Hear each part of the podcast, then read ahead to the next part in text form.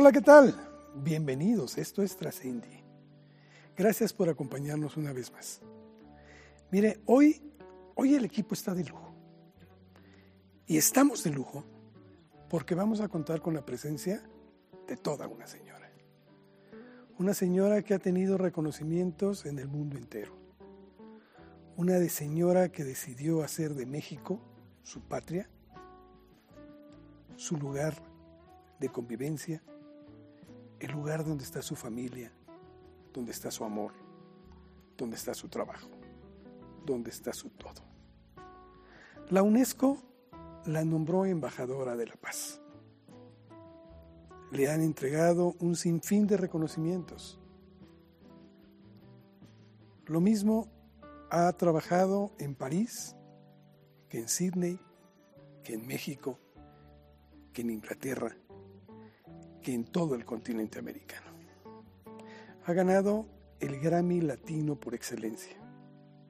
Una mujer como pocas, pero que además no solo ha sido una gran artista, sino que también es una gran mujer que con su vida nos da ejemplo de lo que podemos lograr si lo proponemos. Estoy hablando de la señora Tania Libertad. Acompáñenos. Creo que es una entrevista, una charla, que no solamente nos dará a conocer a la persona o al ser humano, sino que nos familiariza con ella, con su postura ante la vida. Sin duda, un gran ejemplo. Vamos pues con Tania Libertad. Tania, sé que tú has hecho de, tu vivir en México toda una pasión. Sé que amas a este país profundamente porque creo que eres doblemente eh, mexicana, porque no solo eh, no naciste aquí, sino que decidiste adoptar a esta nación como tu lugar de residencia. La amas profundamente más que muchos, incluso que han nacido aquí. Yo quisiera ir desglosando poco a poco este, este correr de tu vida, porque tengo entendido que tú naciste en Perú, en un pueblito, a lo mejor con muchas carencias, como hay muchos en Latinoamérica, que se llama, si mal no recuerdo y si no corrígeme, Saña, y, y que ahí transcurrieron tus primeros años de vida. ¿Podríamos recordar aquellos años, cómo te formaste en este lugar, Saña, que parece que el nombre va muy de acuerdo con todas las, necesidades que se vivieron, ¿no? Bueno, primero que nada, saludarte agradecerte por la entrevista. Y efectivamente yo eh, soy la única hija mujer de ocho hermanos. Eh, nazco en este, en, estas, en este distrito de, de Saña, que es un distrito del, de Chiclayo, Lambayeque, que está en la costa norte del Perú, eh, porque a mi padre lo castigaban mucho porque era como muy rebelde, y él era, era guardia civil, pero era un hombre muy rebelde y lo cachaban a veces haciendo este, artículos, era un hombre de izquierda, era ateo, era anarquista, eh, bueno, todo con A. Entonces, cuando lo mandaba artículos con seudónimos a los periódicos y porque él era guardia civil pero había pedido hacer labor en, la oficina los partes eh, policíacos y esas cosas este para poder escribir no y este y cuando descubrían que era él el que había hecho esos artículos subversivos este pues lo castigaban en los pueblos más olvidados del Perú y así es que yo voy a dar y a nacer en Saña, que es el único poblado de la costa norte en el Perú de población negra. ¿Por qué? Porque Saña iba a ser la capital del Perú y allí llegaron los españoles con los esclavos africanos y de pronto se asustaron, por eso hay ruinas allá en, en, Saña, se hay, eh, iglesias a medio, a medio, construir, el palacio de, de, de, gobierno que iba a ser y todo eso.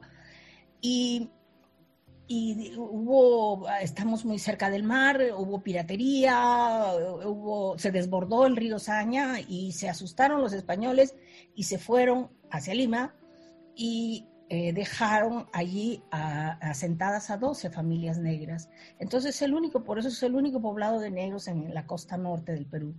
Y realmente yo no crecí en Saña porque mm, ya le levantaron el castigo a mi papá y mi papá es regresado a la ciudad de Chiclayo, que es ya una ciudad más importante, más grande. Y ahí, cuando yo llego a Chiclayo, yo tenía año y medio de edad. O, sea que en realidad este, crezco y, eh, toda mi infancia y parte de mi adolescencia hasta los 15 años más o menos la paso en Chiclayo.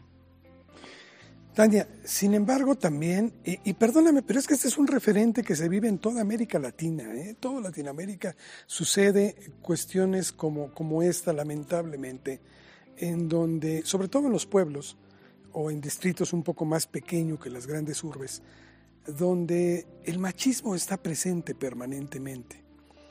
Y, creo que, que a ti te tocó vivirlo, porque creo que el miedo al padre es lo que se se estilaba tratar de inculcar a los hijos.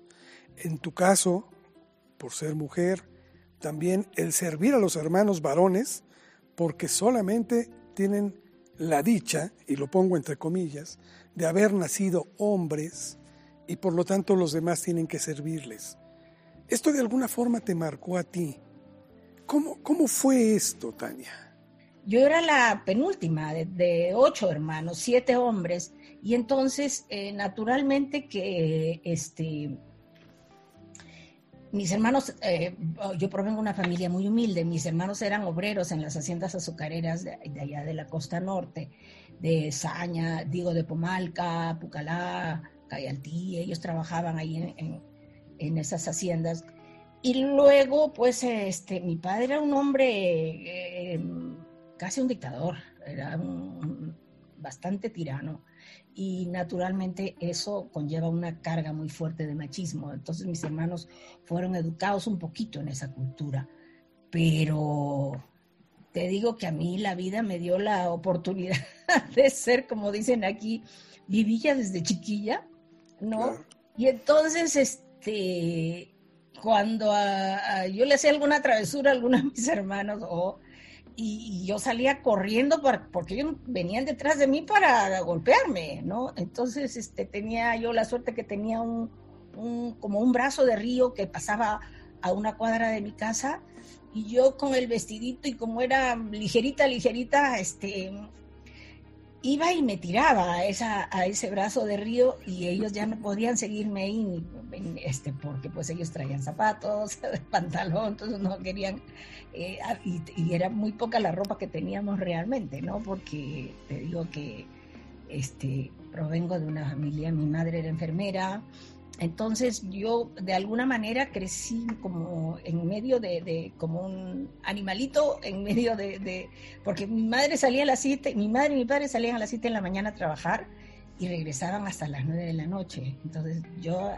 tenía que aprender a vivir sola y a defenderme sola y eso me sirvió muchísimo para mi desarrollo, ¿no? Como mujer, como ser humano en este en, una sociedad eh, con, muchos eh, contras eh, para la mujer, ¿no?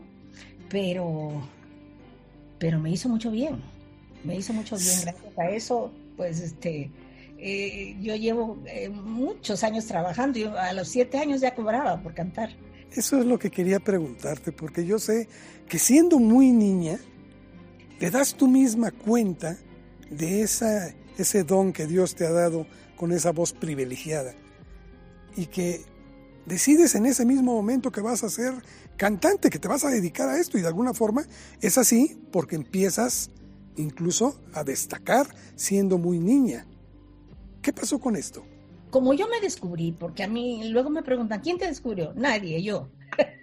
o sea, yo, me, yo cantaba y como no tenía, te digo, ninguna supervisión en el día, no estaba ni mi mamá ni mi papá, este, yo solita de, saliendo de la escuela me iba a inscribirme a los concursos de aficionados en las radios, primero porque la televisión todavía no había llegado allá a la provincia del, del Perú. Y este y así, eh, primero canté en la escuela y fui muy, fue muy exitosa mi participación a los cinco años de edad. Y a partir de ahí me convertí en la representante artística de mi colegio, de toda la escuela, primaria, secundaria, preprimaria, primaria, secundaria y todas. Y entonces yo iba a cantar a los demás colegios y a los eventos culturales y también este, aprovechaba cuando salía de la escuela, me iba a, inscribir a los concursos. Y tenía un grupo de amiguitos a los que yo dirigía, además. Siempre he sido muy mandona, pero yo dirigía a los amiguitos, entonces yo, yo distribuía el repertorio y les decía, a ver, tú vas a cantar las de Joselito, tú vas a cantar las de Marisol, tú vas a cantar, este, eh, no sé, tangos, eh, tú, yo me quedaba con los boleros, ah, yo adoraba los boleros. Yo, mi primera canción que canto frente a un, en un escenario, frente a un público, fue Historia de un amor, que es un bolero de Eleta, Agustín, no me acuerdo el nombre del señor Eleta, que falleció ya. Y, y, a los siete años, mi primer concurso de aficionados lo gano con otro bolero, con Obsesión.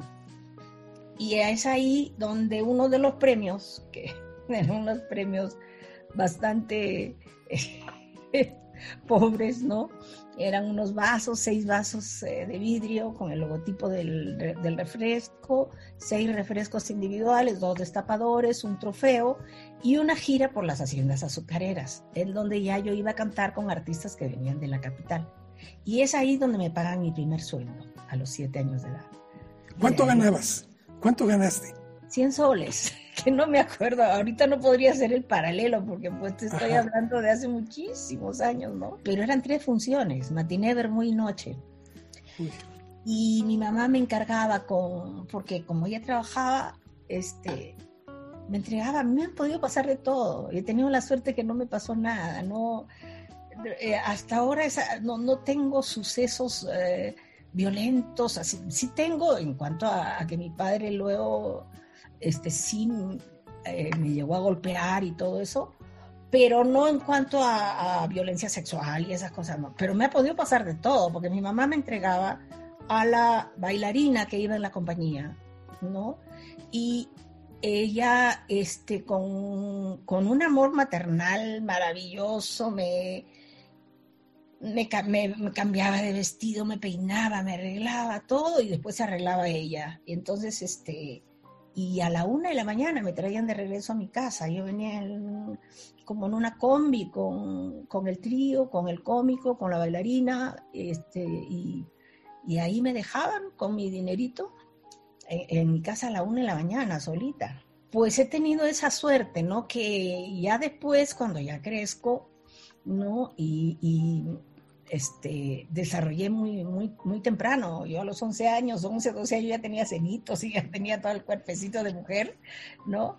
Este, pues mi papá ya estaba jubilado y se dedicó a, querer ser mi manager y, a, a, cuidarme y, y, a, y a ponerme a un hermano por semana para que me, por día, porque tenía siete hermanos, un hermano por día para que me cuidara, ¿no? Y entonces sí viví un, un, tiempo de una falta de libertad tremenda. Fui muy feliz hasta que hasta que me salieron los senos.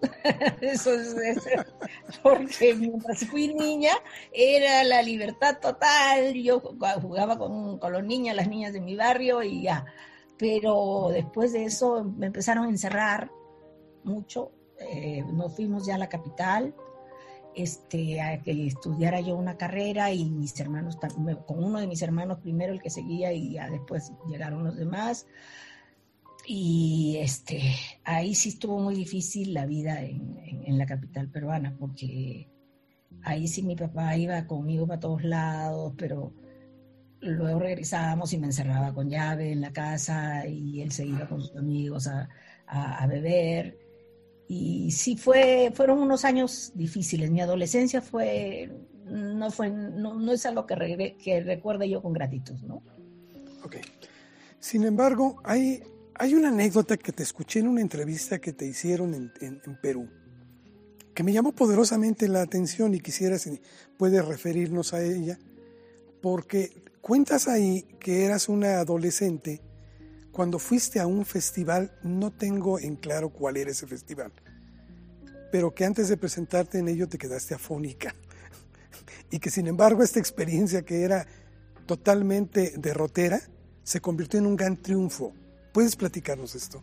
Es que además es casi, casi como, como una como, como cosa del destino. Me pasan siempre esas cosas. Un día estoy en una en, la oscuridad total de que me pasó algo y, y, este y yo creo que ya la carrera se acabó y al día siguiente viene una cosa maravillosa y estoy de pronto en el Olimpia de París, por decirte, ¿no? Eh, así fue, así ha sido eh, mi vida desde que yo tengo uso de razón. En este festival que se, yo ya viví en Lima, se eh, realizaba en, la, en, Chiclayo, donde yo había vivido. Entonces me invitan a participar, nos mandan en un avión de, de la Fuerza Aérea y de esos íbamos agarrados así de la, parados, volábamos parados, así agarrados de, la, de, estas cosas que cuelgan ahí. Pero los músicos eh, y los artistas en general, es raro el que sea una, gente que no tenga sentido del humor. Son muy, muy chistosos, se la pasan vacilando y, y contando chistes. Entonces todo el viaje, yo soy de risa fácil, entonces a mí una persona con sentido del humor para mí es vital e importantísimo. Y, y yo me fui risa y risa todo el vuelo. Y cuando llegué, estaba fónica. Y entonces, este, en la noche, a la hora de salir a cantar, pues no teníamos. Y eran 10.000 personas en un coliseo donde es. Y yo salía como la representante de, del norte y de la ciudad donde yo había casi, casi nacido, crecido, ¿no? En Chiclayo y, la, canté muy mal la canción y entonces la gente a la mitad de la canción me empezó a chiflar y a pedir que me sacaran del escenario. Y entonces, este, pues yo he salido llorando, llorando de la tristeza, llorando del, del dolor de que mi pueblo me había rechazado de esa manera, este, claro, yo tenía la culpa, ¿no? Por, yo era yo muy jovencita, yo tenía 17, 18 años. Y entonces, este, no he querido ir ni siquiera de regreso al hotel. Mi mamá, este, seguía trabajando en Chiclayo, entonces ella tenía su casa allá y me he ido, le dije, mamá, no quiero ir al hotel, me da mucha vergüenza, me da mucha vergüenza, y, este, y me he ido a la casa de mi mamá y le dije, mañana me, me, compras un boleto y me regreso a Lima. Entonces ella, eh, muy amorosa, me ha puesto unas hojas de, llenas de mentolato aquí, me ha, eh, me ha dado tés y cosas. Lo, cierto es que al día siguiente yo ya tenía un poquito de voz. Ya, ya, estaba, ya había recuperado un poco de la voz, pero yo ya me iba, pues estaba muy, estaba muerta de la vergüenza. Y llega el organizador del festival a tocar la puerta de mi casa y, yo lo recibo y le digo, sí, que se, le ofrece, ¿no? Y me dice, mira, Tania, las, las canciones eh, finalistas son 24 y se tienen que cantar. La cantante que tenía que cantar una canción no llegó. Y como tú no tienes nada que perder, queremos saber si la quieres cantar. O sea, eso fue lo peor que me pudo decir. Como no tienes nada que perder, ok, ya perdiste todo, ¿verdad? Entonces, este, le dije, tienes toda la razón, dame acá, me dieron las cintitas esas que se usaban hace años, una en una cintita chiquita, y como yo conocía a todos los de la radio de allá, este, me he ido corriendo a la radio y le dije, ponme varias veces, porque se tenía que cantar esa noche, estamos hablando de la mañana y se tenía que cantar esa noche. Entonces he ido a la radio, le he pedido a mis amigos que me la pasen varias veces para aprendérmela.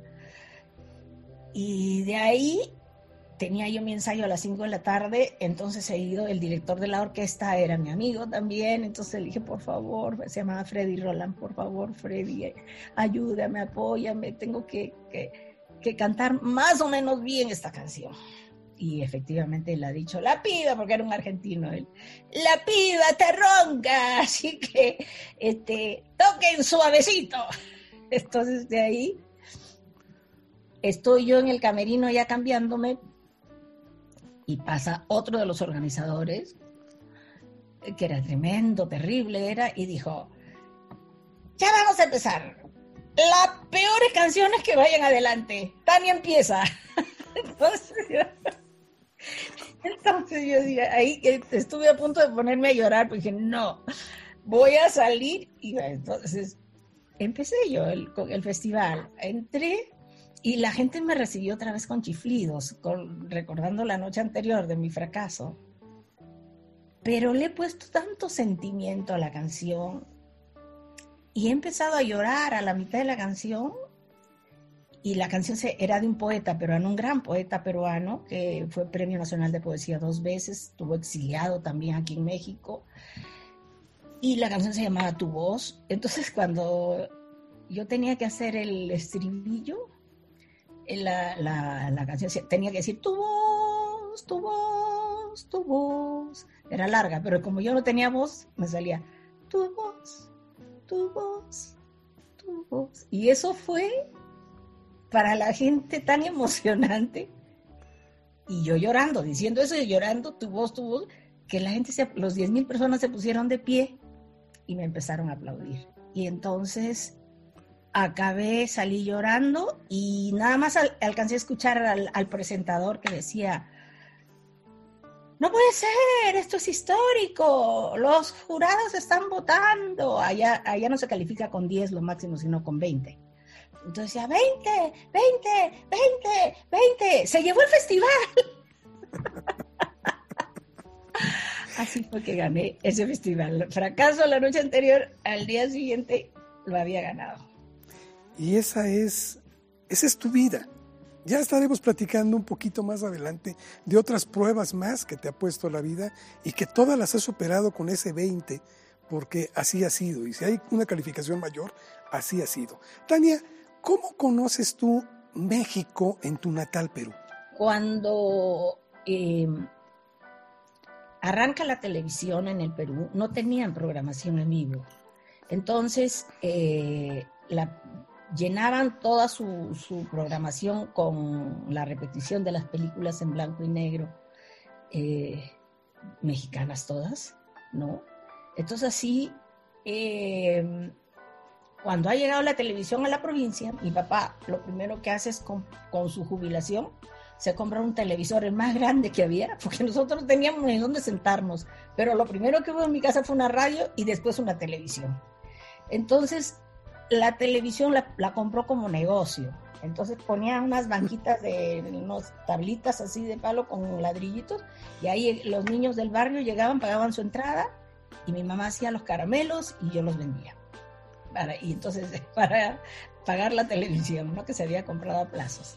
Pero ya pues, después de repartir los caramelos, yo me sentaba a ver todo, toda la programación de las películas y, yo adoraba, adoraba a Pedro Infante, Jorge Negrete, María Después Javier Solís, Los Panchos y todo, eh, las Landín, sobre todo las boleristas, eran para mí fascinantes, porque verlas salir con esos vestidos zampones, con esas cinturitas maravillosas y cantar como cantaban, este, para mí era eh, magia pura, ¿no? Entonces, este, eh, fue así que conozco no solo, yo creí que los paisajes que se veían eran de verdad, aquí después me, me, he enterado que eran los estudios Churubusco, pero entonces me acuerdo mucho de Miguel Aceves Mejía, por ejemplo, cantando El jinete debajo de un árbol con su jorongo, ¿no? Y, ese, ese maravilloso falsete, y es ahí donde me empiezo a enamorar de, la, de los guapangos sobre todo, ¿no?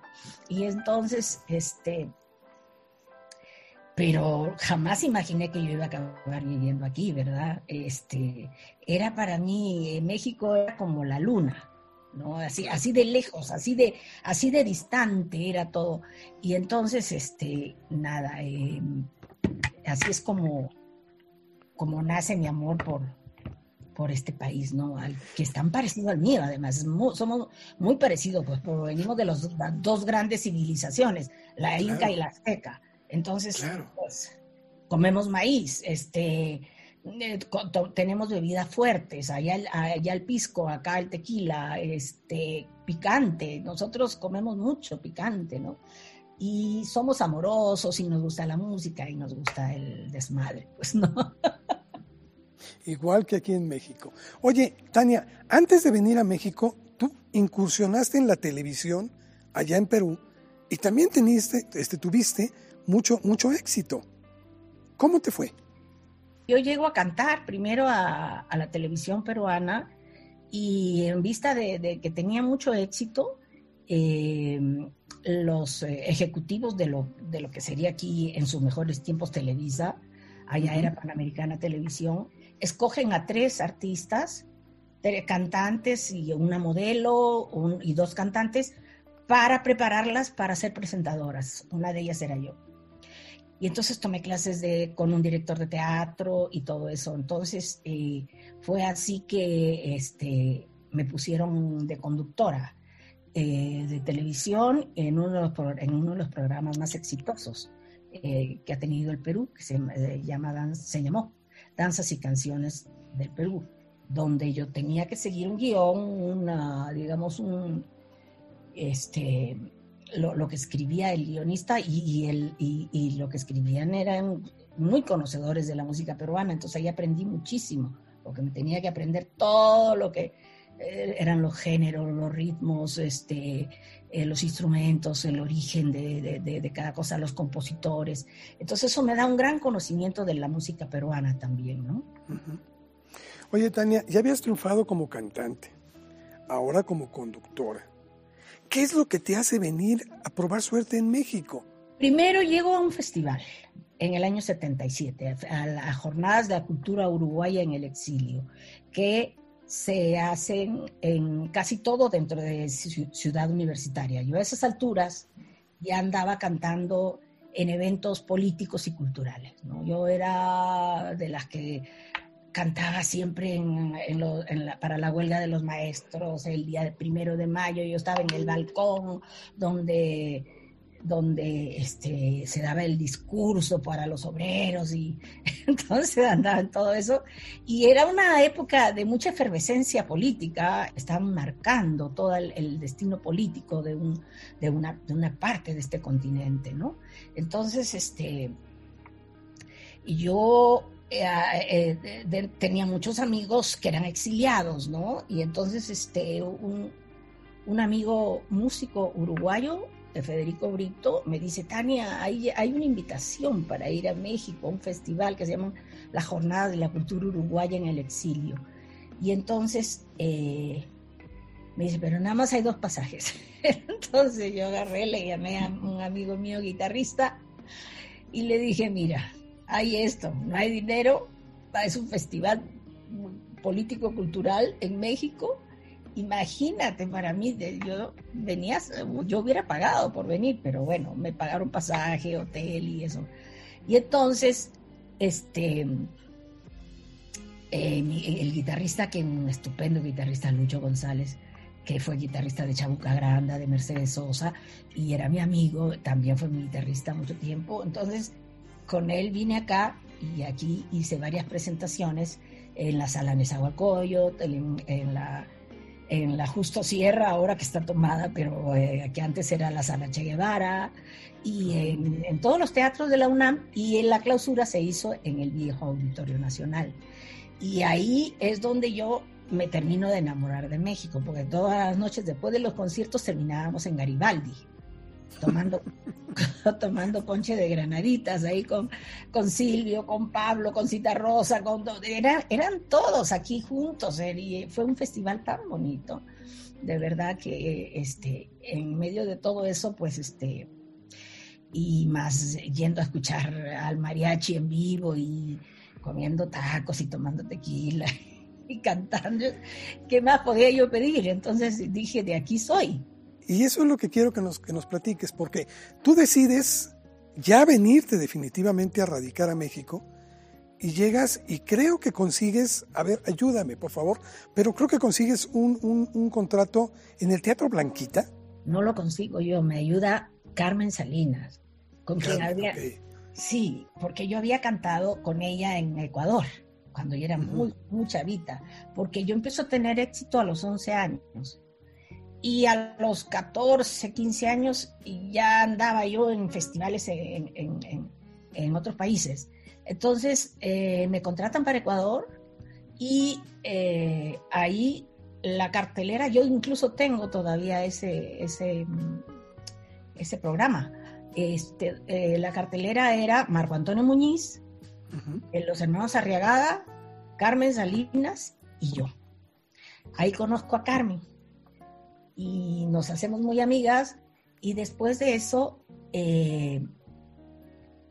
yo eh, ya me voy a vivir a Lima y de pronto en Lima llega un festival del cine mexicano y llega Carmen como integrante de ese festival de cine con Arturo Ripstein, con Alberto Isaac, con Elena Rojo, eran muchos actores. y, y Carmen tenía mi teléfono, mis datos, y entonces me habla y entonces y yo me agarra y me lleva para todos los eventos con ellos. Y yo les hago les invito a que fueran a cenar al lugar donde yo cantaba. Y, ahí ofrezco el concierto para ellos. Y me vuelve a dar su tarjetita Carmen y me dice, esta es tu casa en México, ya sabes, cuando vayas ya tienes, aquí tienes tu casa. Y yo me la tomé en serio y llegué una noche sin decir nada, porque la avión aterrizaba aquí a las 11 de la noche, con mi maleta y con la tarjeta de Carmen Salinas. Y, primero me puse a llorar, me di cuenta de la estupidez que había hecho y me puse a llorar en el aeropuerto y después dije, llorando no voy a sacar nada. Entonces agarré mi maletita, tomé un taxi y di la, le di la tarjetita a Carmen Salinas y le dije, lléveme acá. Y llegué a la casa de Carmen y estaba todo apagado. Mm, eh, yo tocaba y tocaba y no salía nadie y eran las 12 de la noche. Y yo en la calle, ahí en Lanzures, este, otra vez llorando sobre mi maletita. Y en eso se estaciona un coche y era el marido de Carmen, que me conocía porque había ido con ella la segunda vez al Perú. Y entonces me reconoce y me dice, Tania, ¿qué haces aquí? Bueno, es que como Carmen me dijo que era mi casa, yo me vine y no sé qué. Me dices que no te va a abrir nadie porque Carmen está trabajando en el Blanquita. Y cuando trabaja en el Blanquita se lleva hasta el perro. Y entonces ha agarrado, ha subido mi maleta a su coche y me ha llevado al Blanquita. Carmen estaba haciendo la tercera función. Y yo me paraba al costado del teatro y, eh, y Carmen volteaba. Ella, ¿sabes que Ella estaba en la parte esa que improvisa y que... Pero volteaba y me decía, ¿eres tú? Y yo...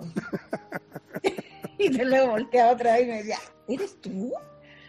Y entonces me dice, y ella agarra y dice, no puede ser, se encuentra aquí la gran cantante peruana que no sé qué. bueno, he acabado yo del llanto, como te digo, del llanto y de sentirme una, una pulga en, en, en, medio de la Ciudad de México a cantar en el teatro, un teatro blanquita lleno me acompañó el hijo de Carmen, que llama el este Pedrito, que... La esencia, Pedro. La esencia, sí. Y, y, triunfando esa noche en el Teatro Blanquita, nada más y nada menos, ¿no? Y de ahí ya hemos ido a la casa de Carmen. Carmen ha sacado a su hija de la recámara, la ha mandado a dormir al, al sofá y yo me quedé dos meses a, a vivir en la casa de Carmen y eh, ella me consiguió el contrato en el Blanquita con Margot Su que en esa época era la, la dueña de la ¿Cómo te trató México, Tania?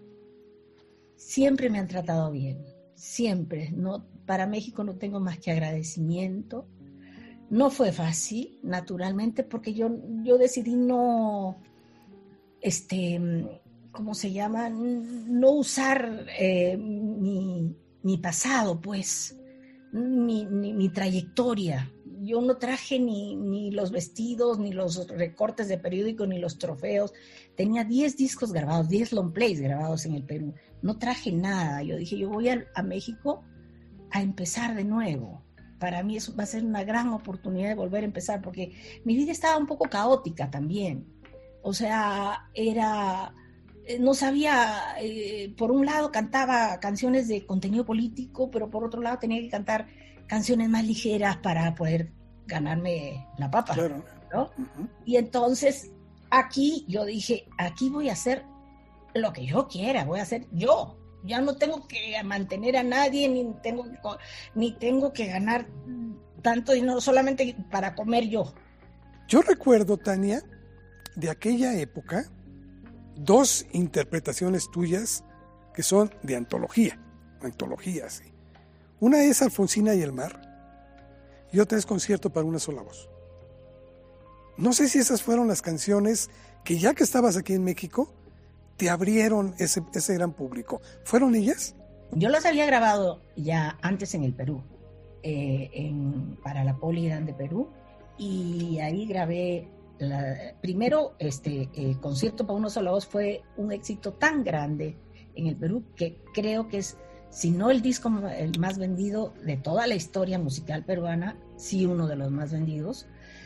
Y ahí puse yo Alfonsina y, puse Juana Zurdul, puse Gracias a la Vida, puse un montón de canciones que, con las que yo me identificaba. En, eh, aproveché del éxito de concierto por una sola voz y a partir de eso le pedí a mi disquera que yo quería grabar canción latinoamericana eh, de, protesta, primero porque ya ves que hemos tenido muchas etiquetas, canción protesta, canción comprometida, canto nuevo, entonces ya todos esos eh, movimientos en todos he estado yo, ¿no?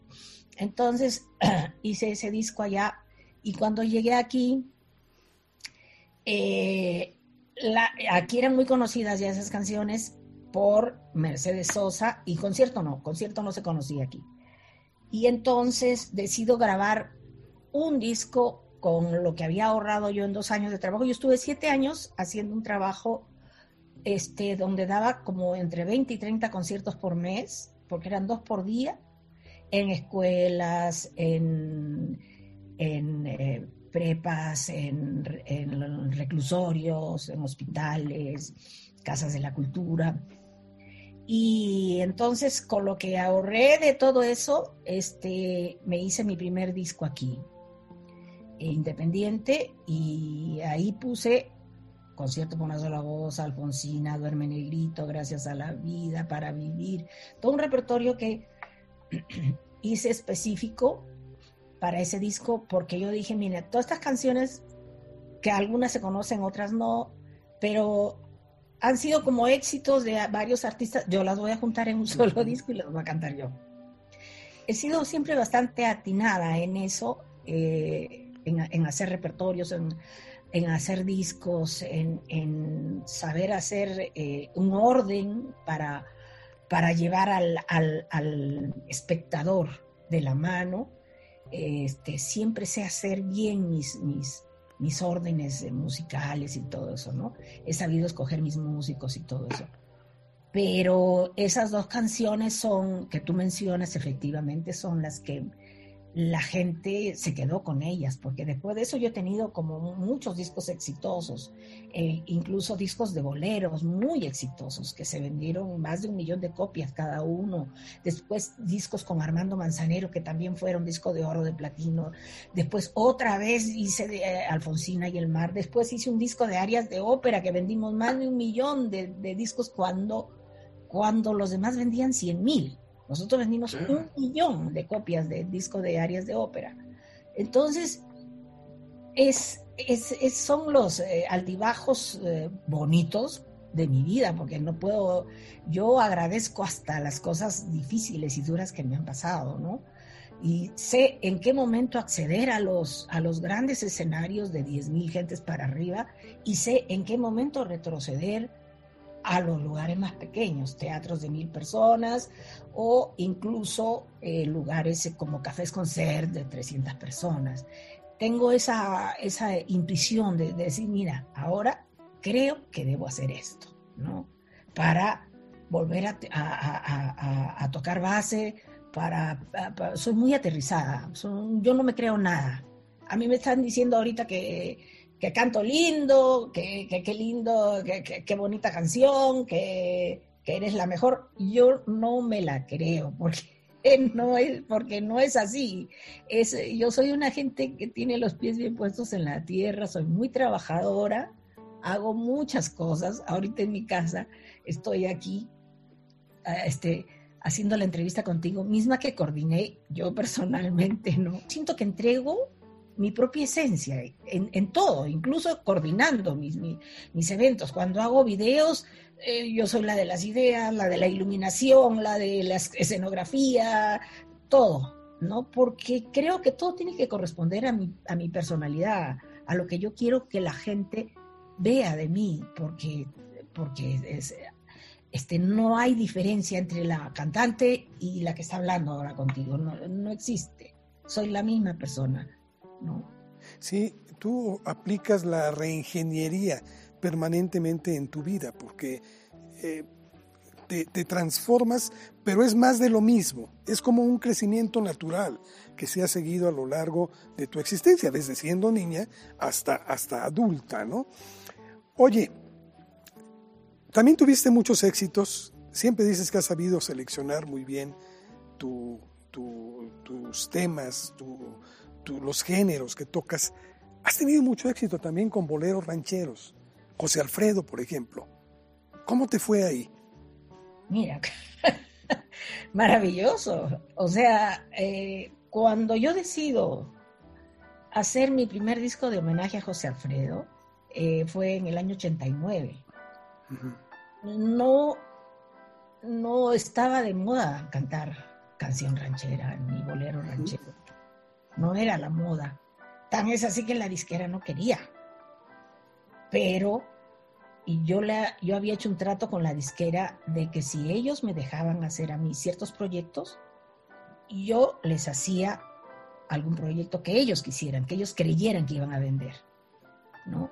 Entonces, es así que Em, por eso mi discografía está, pude meter tantas, tantos proyectos lindos como, como el disco del Blue Note, como el disco de, que hice en Brasil con César Camargo Mariano, como el disco que hice en Londres con, con este, Phil Manzanera de Roxy Music, que fue bolero rock. Eh, todas esas cosas, sí, eh, el disco de África en América que hice con Alex Intec, este, productor todo eso no hubiera sido posible si yo no, yo no hubiera sido tan buena negociadora con las disqueras. Hasta que llegó un momento en que yo dije, ya, ya no voy a poder negociar, porque ya, ya no me van a hacer caso. Son muchos años negociando. Entonces en el 95 me independizo. Habiendo incluso, acababa yo de renovar contrato con la disquera, convencí al gerente de que yo iba a hacer cosas muy feas, muy extrañas, y le dije, no te van a gustar me voy a experimentar. voy. Entonces, este, te pido por favor si me das mi, carta de, de retiro. Acababa de firmar. Y yo te prometo que todo lo que yo haga, al primero que se lo voy a traer es a ti. Si tú lo quieres, te lo doy. Y si no, yo lo saco independiente. Y entonces llegamos a ese trato con tan buena suerte que el primer disco que hago como independiente es La Libertad de Manzanero, que fue un éxito loco. O sea, ese sí fue, nos dio trabajo a Armando Manzanero y a mí 20 años, no sé cuántos, pero este, estuvimos girando por todos lados, en el extranjero, aquí mismo. Eh, fue muy exitoso, tan exitoso que tres años después hicimos Armando la Libertad, con el mismo formato y diálogos y cosas y chistes y... Y en el 2013 hicimos, ya decía yo, ahora qué título le voy a poner, porque yo era la que ponía los títulos, y entonces ya le, yo le puse Desarmando a Tania al tercero.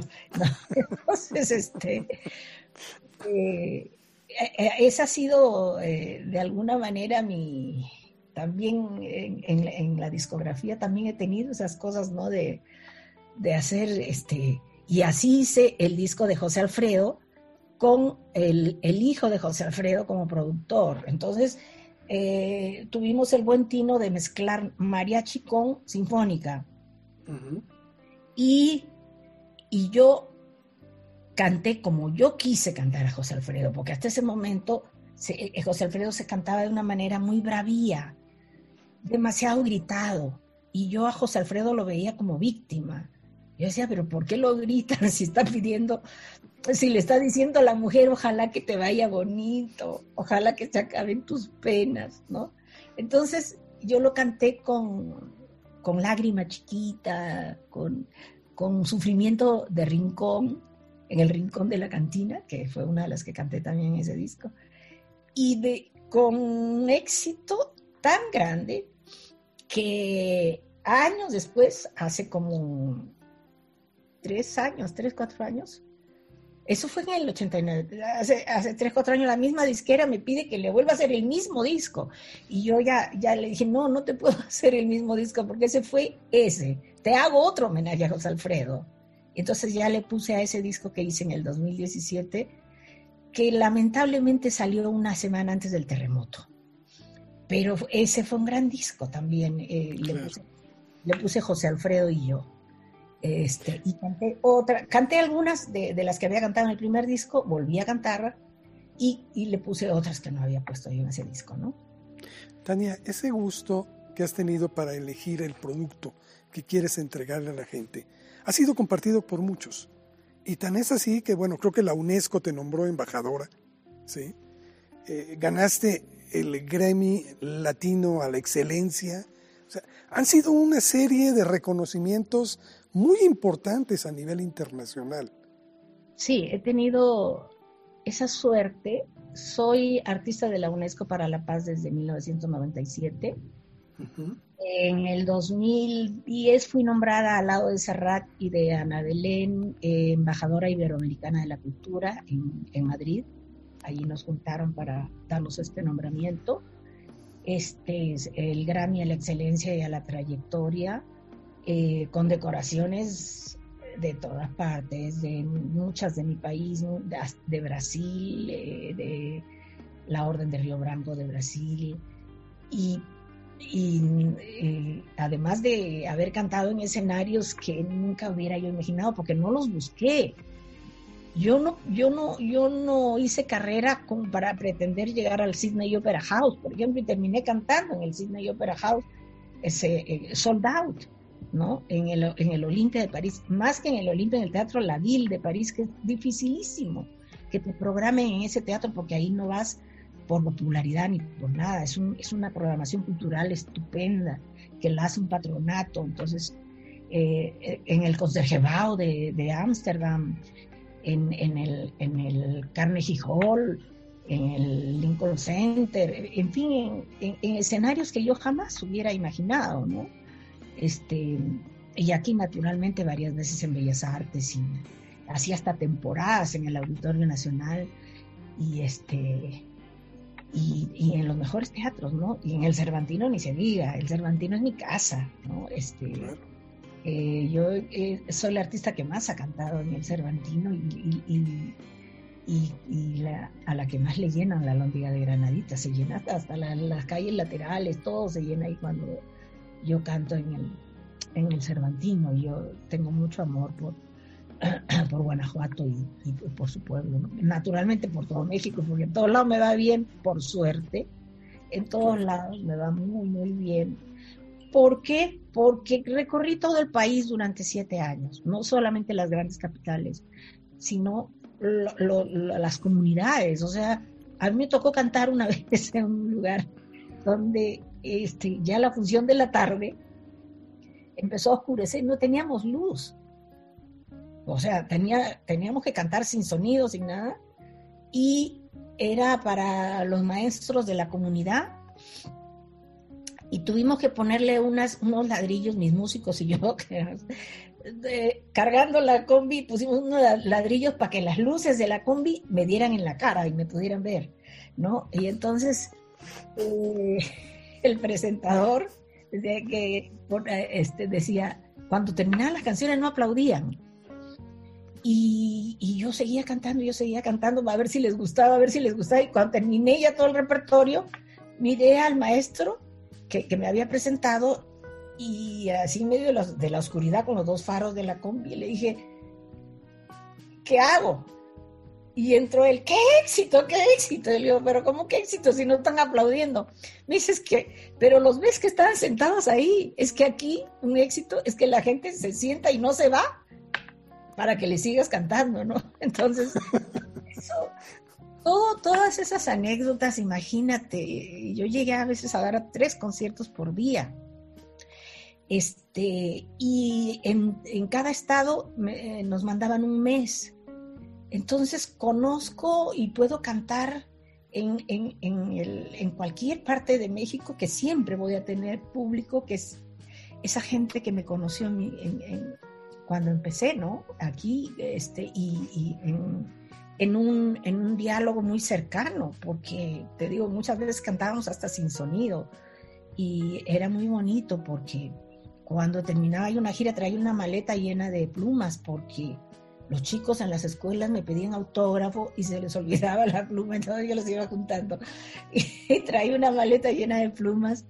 Y toda esa gente, todos esos chicos, pues ya tienen hijos y, me, los, llevan a los conciertos a veces que hago en las plazas públicas y eso, y, llevan a, sus hijos a que me vean. Y hay muchas niñas que se llaman Tania Libertad, este, no solo aquí, en Guatemala, en Perú, en, en, todos lados, en Argentina, en muchas partes hay niñas que se llaman Tania Libertad, pero yo fui la primera. Claro, y la única. La, eh, la gente te quiere mucho, eso es indudable, Tania. Y, y hace un rato yo te decía que la vida nos pone muchas pruebas, pero pobre de aquel que se quede en el suelo que hay que levantarse siempre. Y eso es una lección que tú nos has dado.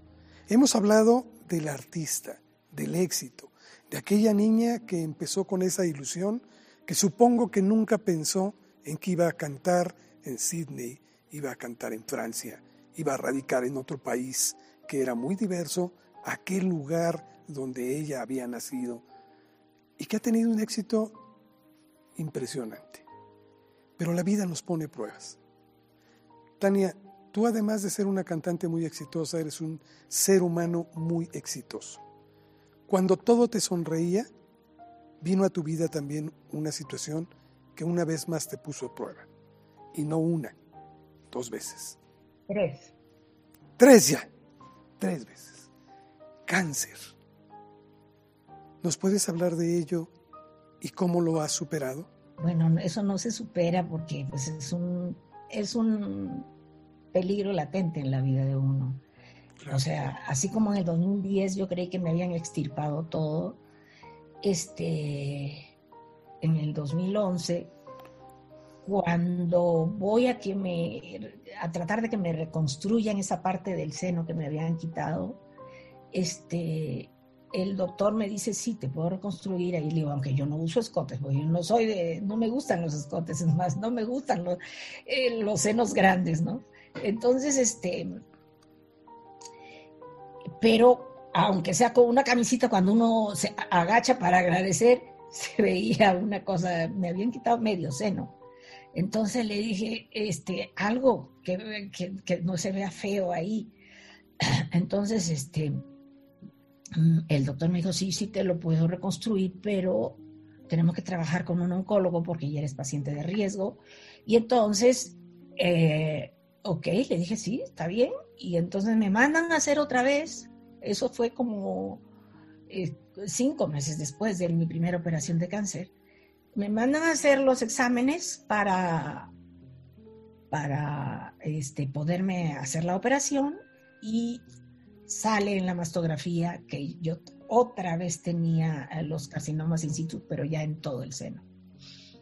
Entonces, tengo que volver a entrar al quirófano en el 2011 y me han quitado todo el seno y me pusieron una prótesis. Y entonces, como yo pedí una prótesis muy chiquita, este, quedaba con una parte del seno que era como piel, ¿no? Entonces, en esa piel yo, yo, yo, a partir de eso, por naturalmente mis cuidados fueron muchos. Eh, mis exámenes ya no eran una vez por año, eran una vez cada seis meses.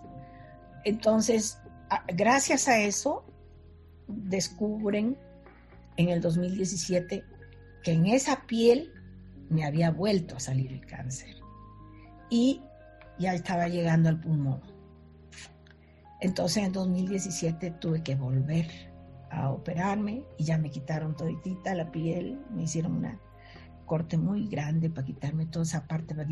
Y ya, ahora estoy eh, haciendo mis exámenes, acabo de hacerlos, estoy creo que bien, porque con esto de la pandemia, pues se han limitado mucho también las consultas a, los, en, los consultorios, ¿no? Se cerraron un tiempo al hospital donde yo voy y pero yo le mandé mis exámenes al doctor y eh, me mandó decir que estaba todo bien. Entonces, este, pero fueron tres sucesos de esos, al, margen de que también me rompí todo el brazo, tengo seis clavos aquí más una, una una placa que lo sostiene todo de titanio, ¿no? Y me rompí la rodilla en Machu Picchu, cuando canté en Machu Picchu, porque también me convocaron a cantar en el, por los 100 años del descubrimiento científico de Machu Picchu, que ha sido una de las cosas más bonitas también que me ha pasado en mi vida.